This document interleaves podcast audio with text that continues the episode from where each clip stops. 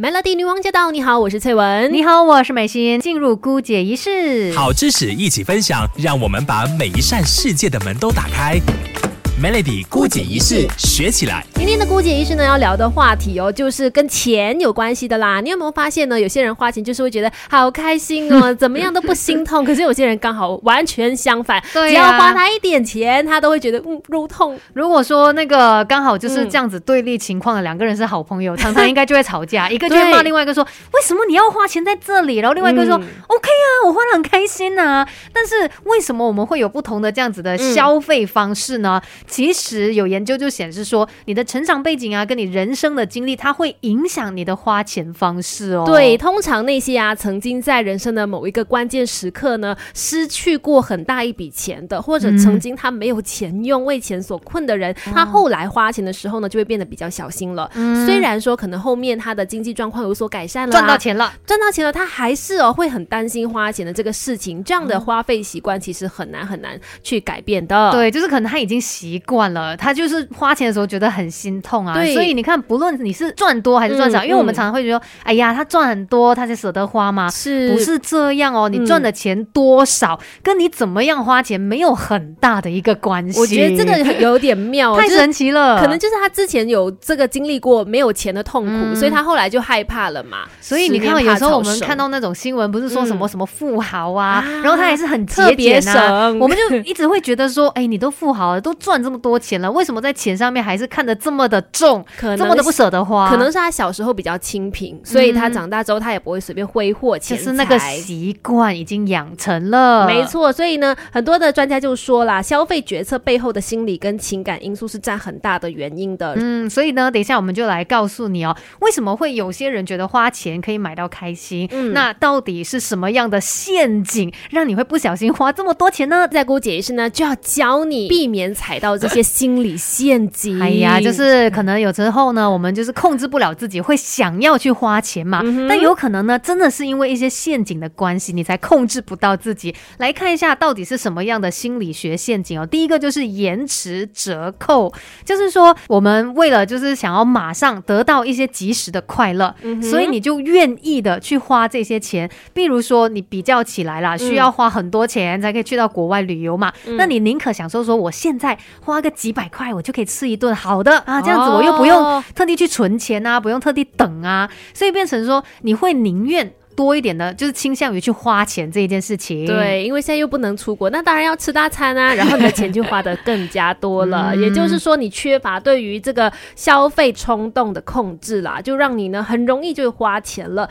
那只要你愿意停下来多思考一秒钟，就会嗯减少你冲动消费了。哎，很重要哎。有时候我们去买东西也是这样子哦，可能你看到一样小物品，你觉得说，哎，我现在买哎，我买得起啊，就马上花钱。但是如果你停下来想，可能你不需要这样东西的。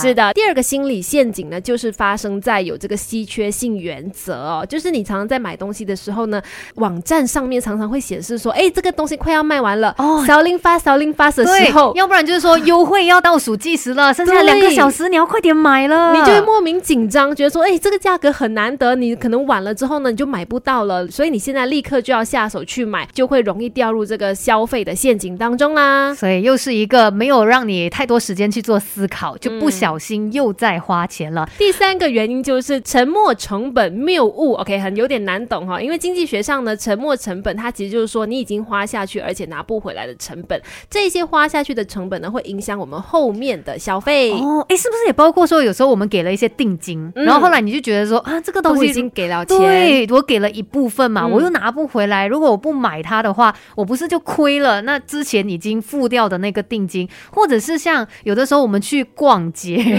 你知道吗？逛了一整天，然后你没有买到东西，你其实也是会有这个沉没成本的一个感觉，嗯你就觉得说，哇，我逛了一整天哎、我的时间成本已经丢下去了，对然后我没有带回一样东没西。有买到东西不打哟，浪费啊！我所有的时间呢，我怎样都要买一样东西的。啊，于是你就给钱，你就买东西，你就消费了。哦，所以原来是这样子的心理，让我们不小心买了一些原本都不需要的东西。没，错，那接下来讲的另外一个呢，就是定锚效应。哎，它也是一种认知偏差的一种，是可以应用在消费者心理学上的。嗯也就是当你在一些网站上面看到，哎，原价一千块，现在只要五百块的时候，你立刻会想的是什么？我省下了五百耶，还不快点买？省到五百耶，然后就赶快给钱买，对不对？你怎么没有想到，你原本连那五百都不需要给呢？对呀，原本你省下一千你块的如果没。有看到的话，你根本就不会花这个钱真嘛。的耶，难怪这都是一些小小的招数，让我们不小心的就花钱了还有另外一个呢，嗯就又跟人性有关的，就是是你可能会被别人影响，就是社会助长。可能你跟人家一起去逛街啦，姐妹常常出去逛街的时候，就会说：“哎呀，这个东西好适合你，一定要。”而且就算他没有讲，嗯你也会被他影响的。你本来只是在旁边看的那一个人，然后看他买买买，又觉得，哎，其实哦，这个也是不错哦，我好像也可以买一个这样子哦 所。以那种心理真的会互相影响的。对可能你真的今天只是想要去逛个街而已，对没有要啊消费的，可是就会被旁边的人影响。你看，如果他去买一杯那个珍珠奶饮茶，可能你就是看到的时候也会觉得说，好像也是有点口渴，我应该也是可以买一杯来喝。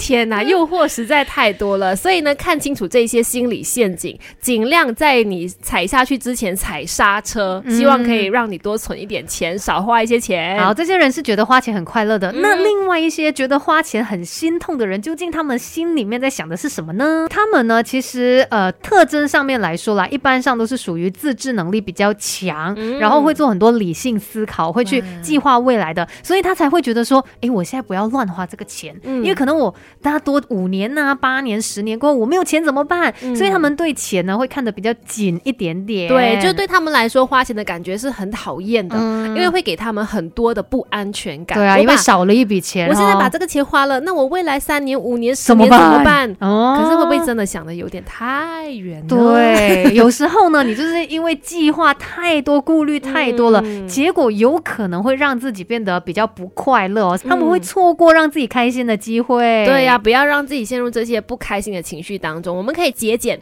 可是我们不要完全的不花钱嘛。对你看节俭的话，你就是把那些钱花在该花的地方，嗯然后可能就是用在一些会让你快乐的一些小事情上面，也不用花大笔钱。但是小小的事情，如果可以让你觉得有愉悦感的话，这个钱也花的值得呀。嗯，其实不论是呃花钱很开心，或者是花钱很心痛的人，都应该要找到那个平平衡，也就是你要适当的节俭，该省的地方省，可是呢，该让自己快乐的地方啊，如果真的要花一点钱的话，就去吧，反正钱赚来也是要花在自己身上的嘛。对，那些冲动的人要多一点理智，理智的人呢 需要一些些冲动啦。对，其实呢，我们生活真的是有太多的未知数了。如果说你连现在眼前一些小小的幸福啊、快乐都没有好好去珍惜的话，那我们还谈什么未来呢？是是的，希望今天的分享呢带给你一些些的收获啦。那今天的顾解释就跟你讲到这边 Melody